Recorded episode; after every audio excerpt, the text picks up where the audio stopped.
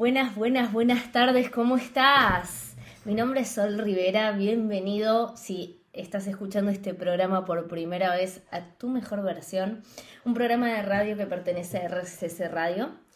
Como siempre te digo, RCC, su lema es escucha cosas buenas, escucha cosas que te hacen bien. Eh, y aquí estamos para construir tu mejor versión. Y como siempre te digo cuando arranco este programa, tu mejor versión no es la perfección, tu mejor perfección no es desde la exigencia de mirar todo el tiempo lo que falta. Tu mejor versión es encontrar un mejor vínculo con vos mismo. Y para eso estamos, señores. Eh, me, hace mucho que no me presento, porque, bueno, muchos siguen el programa desde que comenzó, desde el año pasado. Eh, pero bueno, siempre se va sumando gente al baile, como se dice acá en Argentina. Así que te cuento que yo soy psicóloga, soy coach ontológico, soy especialista en neurociencia, soy diplomada en sistémica, eh, tengo formación en cognitiva conductual y, en DBT, entre otras formaciones. Y eh, bueno, me considero muy, muy ecléctica, ¿no? Como una curiosa de, del bienestar, de la salud mental, emocional, física, en todo sentido. Amo el deporte, amo el deporte, los que ya vienen escuchando el programa escucharon muchas anécdotas del running, porque para mí el running es un simulador de vuelo perfecto en relación a la vida, a lo que nos pasa en la vida cuando vamos por un resultado, qué nos pasa en el camino, cuando nos aceleramos en el proceso o nos enlentecemos o no rendimos lo que esperamos, bueno. Nada, y, y en este programa buscamos charlar de esto, ¿no? En este encuentro de tuyo conmigo, Em, de parar un poco la pelota. Hoy es lunes, bueno, quizás lo estés escuchando por Spotify porque también tenemos eh, nuestro podcast allí con la, junto con la radio. Eh, pero si lo estás escuchando en vivo es lunes, por eso muchos le dicen el antilunes, ¿vieron? Eh, a muchos les cuesta arrancar el lunes, no lo neguemos. ¿Vieron esas personas que, que, dicen, y si lo decís vos, eh, te, lo digo con humor, ¿no? Yo, siempre parafraseo a los que eh, esas frases de, eh, de Instagram y otros lugares, ¿no? Que, que dicen, ay, encuentra un trabajo que ames todos los, que ames o que te apasione y no trabajarás un solo día más de tu vida. No, chicos, a ver, que ames tu trabajo no quiere decir que no estés trabajando, ¿no? Eh, y que no necesites y que ames tu trabajo y que te apasione. Por ejemplo, yo me considero una apasionada de mi trabajo. Amo profundamente lo que hago. Siento que, que, eh, que mi vocación, que mi llamado a ser está ahí. Pero por otro lado, eh, está bueno poder ver que, que, que, hay otras áreas de nuestra vida importantes y que eso no, no deja de ser trabajo con la responsabilidad que eso concierne. Eh, luego nos puede pasar que, amemos nuestro trabajo, que entonces le dediquemos mucho tiempo, que nos apasione y que disfrutemos estar ahí, pero eso no quiere decir que no necesitemos otras áreas, estar con nuestros seres queridos, con nuestros hijos, con nuestra pareja, con nuestros amigos, eh, en nuestro rato de ocio o haciendo deporte, lo que sea, ¿no?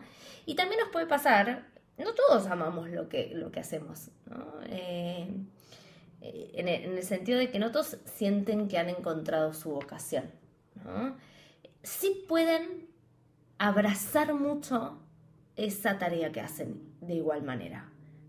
Eh, a veces sentimos que, y, quizás en distintos momentos de nuestra vida, ¿no? Eh, la misma profesión o el mismo oficio lo consideramos eh, nuestro clave a tierra, consideramos que nos apasiona, que es nuestra vocación, y en otro momento de nuestra vida quizás no, ¿no? Y reencontrarla, reencontrarla en, eh, es reencontrarnos en un momento quizás distinto de nuestra vida también, por lo cual nada, nada está mal ni bien. Te invita a mirarte a vos mismo. Digo esto porque a veces cuando yo decía que a veces me peleo con esas frases de autoayuda que, que, se dicen tanto, ¿no? Del encuentra un trabajo que te apasione y no trabajarás un día más en tu vida. Te la digo así de memoria porque la leí muchas veces, eh, eh, me la crucé muchas veces en el Instagram eh, y en otras redes también.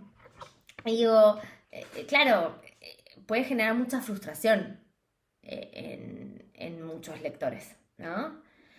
Primero porque decimos, uy, pucha, si, si, yo, si, si yo considero que me apasiona mi trabajo, em, entonces debería estar contento todo el tiempo en mi trabajo y debería estar desde la alegría todo el tiempo y debería sentir que no debería no sentir que estoy trabajando. Y si te pasa que por momentos te sentís cansado, por momentos sentís que, que si es un trabajo con la responsabilidad que implica y demás, eligiéndolo, pero desde ese lugar, quizás te pase que, que digas, che, entonces no me apasiona mi trabajo, porque si apasionarse si, que me apasiona el trabajo implica sentir que no estoy trabajando, ¿no? Entonces quizás empieces a cuestionar algo que, y, que no, no, es cuestionable, ¿no? Y, y, por otro lado, esto, ¿no? Que estés agradecido profundamente de lo que haces.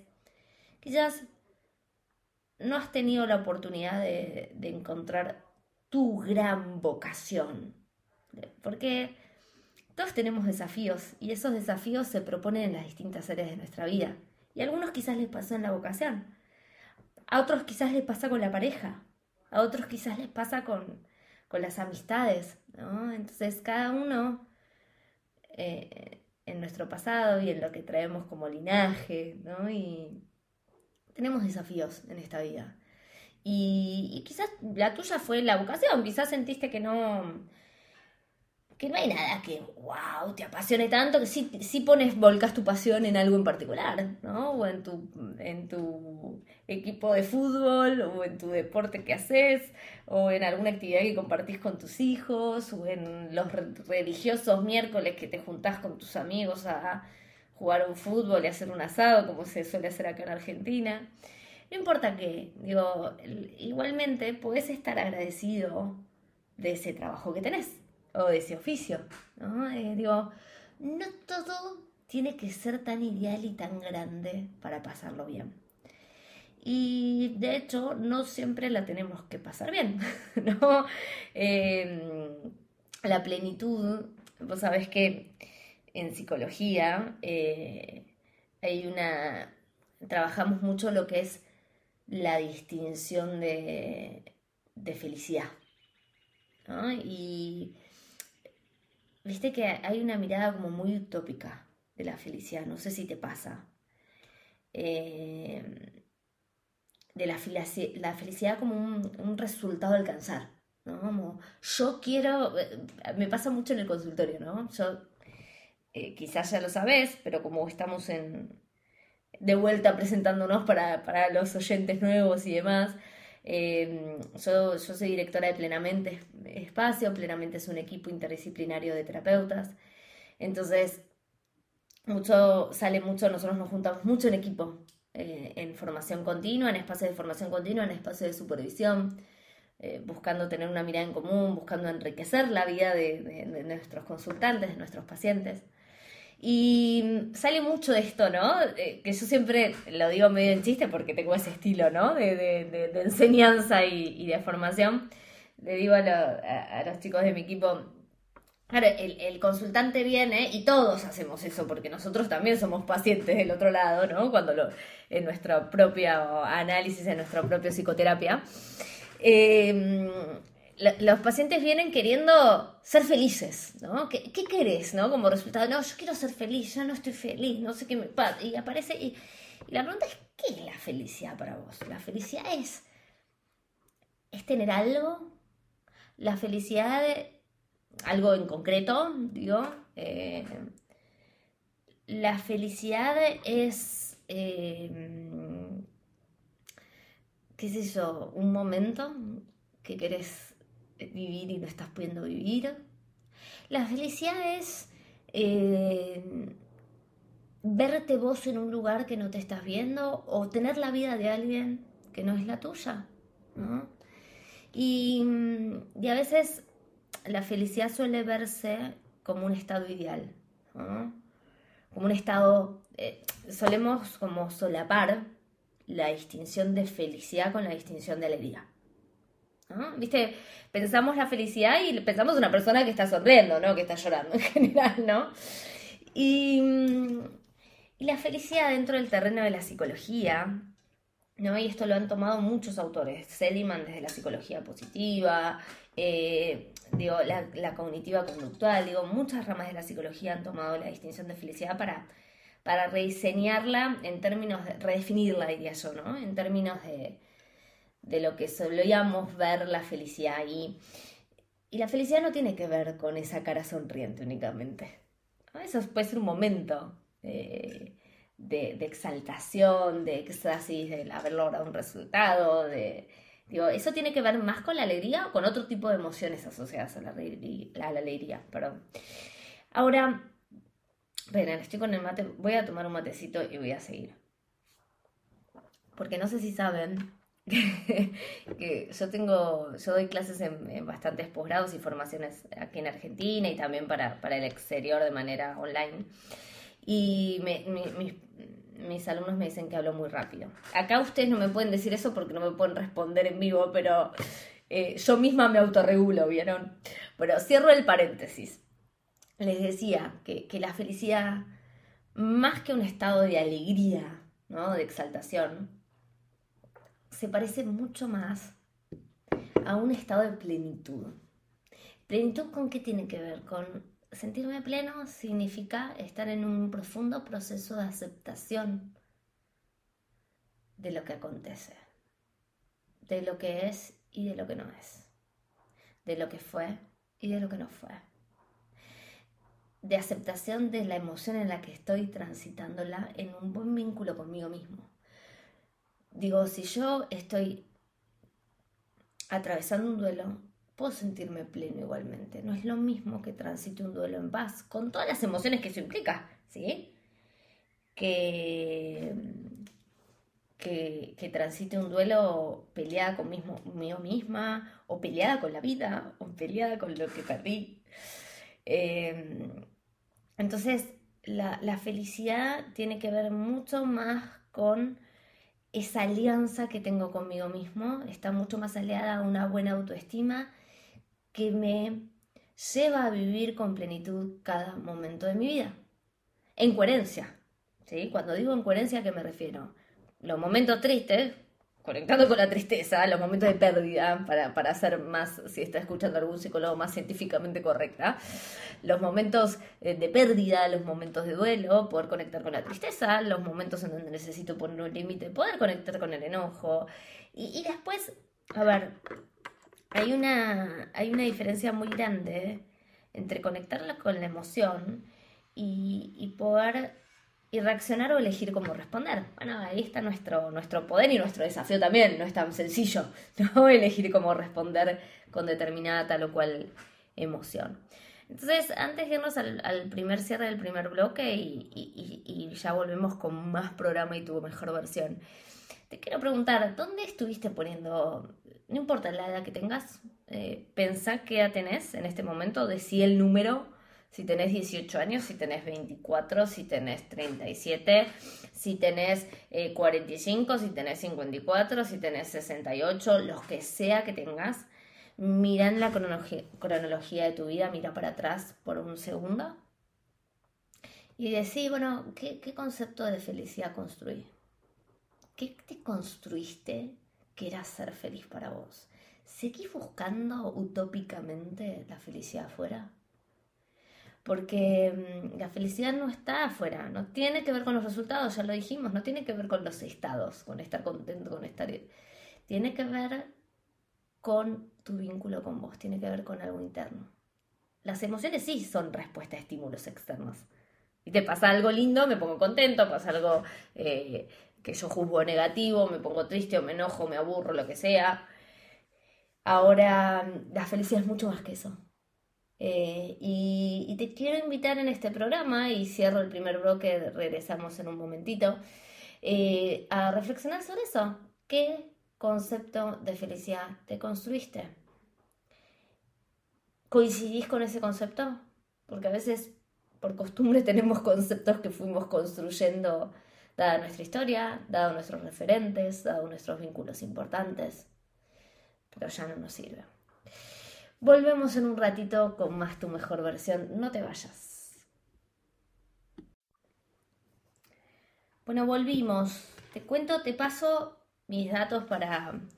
Eh, siempre les pido, y de hecho muchas de los temas, y muchos también de los colegas que fui invitando a lo largo del programa, eh, tienen que, en general fueron, eh, son personas allegadas que, eh, que quiero mucho, ¿no? Por, desde distintos lados, en distintos tipos de vínculos y demás, y que respeto mucho como profesionales, a quienes invité, sobre todo. Eh, y, que me resulta interesante conversar con ellos, ¿no?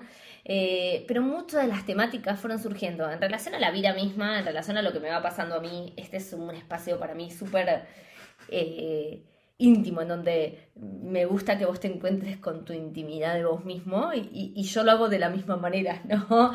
fluyendo, por eso no eh, preparo muy poco los programas, busco que fluya, ¿no? Sí, sí, preparo, bueno, eh, con qué profesional quiero compartir, con qué no, si preparo el sonido, que, ustedes puedan escuchar bien, me, preparo yo eh, para, para salir al aire como corresponde, pero, pero después todo lo demás que fluya, ¿no? Y, me gusta mucho, como te decía, el, feedback que me dan en las redes de, bueno, qué tema poner, qué tema, ¿no? Me gustaría que hables de esto. Entonces te dejo mis redes, como siempre lo hago, para que me escribas ahí. Escribime. Eh, todos tenemos algún tema que nos interesa más, ¿no?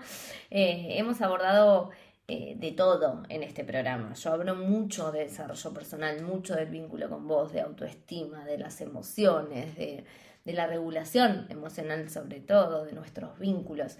Em, pero, pero bueno, hemos invitado a profesionales que hablaron de, las emociones en la empresa, eh, em, hemos invitado a profesionales que hablaron de la salud física, me acuerdo eh, de, en relación a, lo estético y hasta dónde sí, hasta dónde no, la, la autoestima, etcétera. Hemos invitado a profesionales que hablaron de la educación, entonces nada, escribime a arroba o arroba plenamente.espacio, este es el Instagram, también lo puedes hacer por LinkedIn, la realidad es que Instagram es la red que, en la que más recibimos consultas, entonces estamos activos mucho tiempo. Y ahí además de, poder eh, ver eh, qué tema te gustaría que toque en estos próximos eh, programas, porque además no quedan tantos programas del año. Me estoy adelantando un montón, pero viste, 4, 8, 12. Alrededor de 12 programas quedan, ¿no? Si, si contamos los tres meses. Entonces, eh, bueno, un poco para eso y un poco para que también veas que hay un montón de info. Eh, tanto en el mío personal como en el de Plenamente subimos un montón de información. Eh, de, autoconocimiento y, y, para aquellos que estamos en la búsqueda. Y te quiero decir algo en relación a eso. No, a veces creemos que la evolución es algo natural. La evolución estoy hablando la evolución psíquica, la evolución emocional, la evolución del darnos cuenta, del evolucionar, del crecer, del, del transformarnos y ser distintos a, los que, a lo que éramos. Eh, y, en cuanto a crecimiento, digo, ¿no? Eh, eh, del alma y demás. Y esto no es así. Lamento ser poco romántica, ¿no? Con lo que estoy diciendo. Eh, pero no todos, en la evolución personal y el crecimiento personal no se da de manera espontánea. Eh, necesitamos buscarla, necesitamos conectar con ella, necesitamos atravesar incomodidades, salir de nuestra zona de confort, poder ver algo distinto. Sí, claro, y por supuesto, algunas personas, dada su historia, dado lo que aprendieron, dado eh, lo tienen más entrenado, ¿no? E, esa manera de ser que nos lleva a un crecimiento personal, de mirarnos, de, de registrarnos, de autoobservarnos y en base a eso transformarnos. Y hay otras personas que no tanto. De igual manera todos lo podemos hacer. Lo que te quiero decir es que es un acto voluntario, no es un acto automático que todos los seres humanos evolucionamos. Si vos pensás que vos, por seguir creciendo y cumpliendo años, vas a crecer espiritual, emocionalmente eh, y en los distintos dominios de tu vida, no es así. De hecho, muchas personas se estancan en determinadas situaciones por momentos, eh, eh, por, muy largos lapsos. Y, podemos podemos morir habiendo quedado, por ejemplo, resentidos con una situación y no habiéndola podido resolver y habiéndonos amargado la vida por esa situación. O, podemos eh, morir en un relato que nos hace daño acerca de mi autoestima, acerca de mi trabajo, acerca del mundo, acerca de lo que fuera. Y, hay algo que tiene nuestra personalidad, es que cuando vamos creciendo, más se va volviendo rígida, más se va rigidizando. Por otro lado, más nos consolidamos. Digo, si pensamos para todos los que somos adultos, si nos pensamos a los 14 años y posiblemente éramos mucho más dubitativos, menos firmes, menos sólidos en lo que pensamos que ahora, ¿no? Ahora esa solidez también puede transformarse en rigidez. Y, y lo que te quiero decir con esto de que no, no, es innato en el ser humano el crecimiento eh, en cuanto a evolución. Sí, nosotros nacemos, nos desarrollamos y morimos físicamente.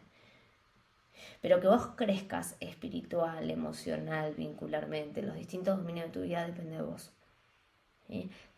¿Sí? vos podés decir, sí, Sol, pero yo hice muchos esfuerzos de... Yo no te estoy hablando de resultados externos. Cuando hablo de crecimiento no te estoy hablando de resultados externos. Los resultados externos van y vienen, van a venir y van a irse. Y algunos te van a gustar más y otros menos. Y puedes encima tener un montón de resultados externos. Si sos de los que estás en una vida de abundancia, abundancia me refiero a que mirando tu propia vida decís, para, tengo todo lo que, lo que, lo que sé que necesito para estar bien, para vivir, para, ¿no? Eh, para disfrutar de la vida y posiblemente no la estés disfrutando. Entonces, no te estoy hablando de resultados, te estoy hablando de evolución y crecimiento personal como ese acto de, de, alianza con nosotros mismos y, de mirar más lejos de lo que mirábamos antes. A la vida, a mí mismo, al otro. ¿sí? En cuando, cuando vos en tu propia vida mirás para atrás, decís, ay, mira, con tu propia varita, ¿eh? con, tu, con tu propio centímetro, ¿no? Y decimos, che, mido con mi centímetro y, y, en este aspecto crecí y ahora esto no lo podía hacer y ahora lo puedo hacer. Y antes pensaba solo de esta manera y ahora también pienso de esta. Por eso, para mí, miren, miren les cuento algo que, que, que siempre ah, eh, nos hacen el chiste varios amigos, a mi marido y a mí.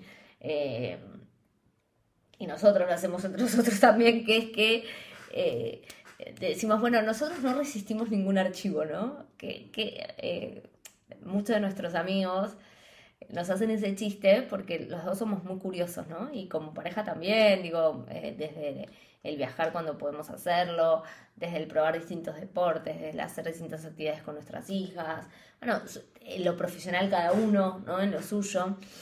Y, el resistir ningún archivo es, nos sentimos muy cambiantes en nuestra manera de pensar, no en ciertos cimientos en cuanto a valores en cuanto a la esencia. Eh, pero, pero yo me miro para atrás, hace, qué sé yo, por ponerte un número, seis años atrás, y cambié muchísimo, muchos aspectos, mi manera de pensar, mi manera de ver la vida, mi manera de, cosas que antes creía que no me gustaban, ahora me encantan, cosas que antes creía que no podía, ahora puedo, eh, cosas que antes me encantaban y decía no lo voy a dejar nunca, ahora no me interesan.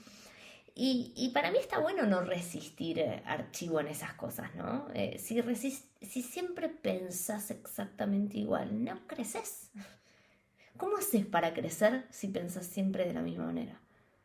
¿Cómo haces para evolucionar o para estar en lugares de evolución diferentes si pensás siempre igual? Eh, entonces, guarda con eso, ¿no? Porque a veces eh, las personas que, que sostienen un pensamiento y que les hace y que siguen en su zona de confort. Y cuando hablo de zona de confort no estoy hablando de placer, ¿eh? estoy hablando de lo conocido, de ese lugar seguro, porque es el que conozco. Bueno, yo soy así, ¿no? Como, como el libro que yo escribí. Eh, yo soy así. Eh, esto es así, para mí así, así, así es la cosa, para mí es, así es la política, para mí así es el trabajo, para mí así soy yo, para mí así soy... Bueno, y, y, y morimos en, en nuestras afirmaciones que no son afirmaciones, que son juicios pero que tomamos como afirmaciones, como verdades. Eh, y, para qué? ¿No? Entonces, a eso me refiero con que no es espontáneo el acto de autoconocernos, el acto de evolucionar, el acto de descubrirnos y de crecer. Y depende de vos, independientemente de lo que te pase. Independientemente de lo que te pase.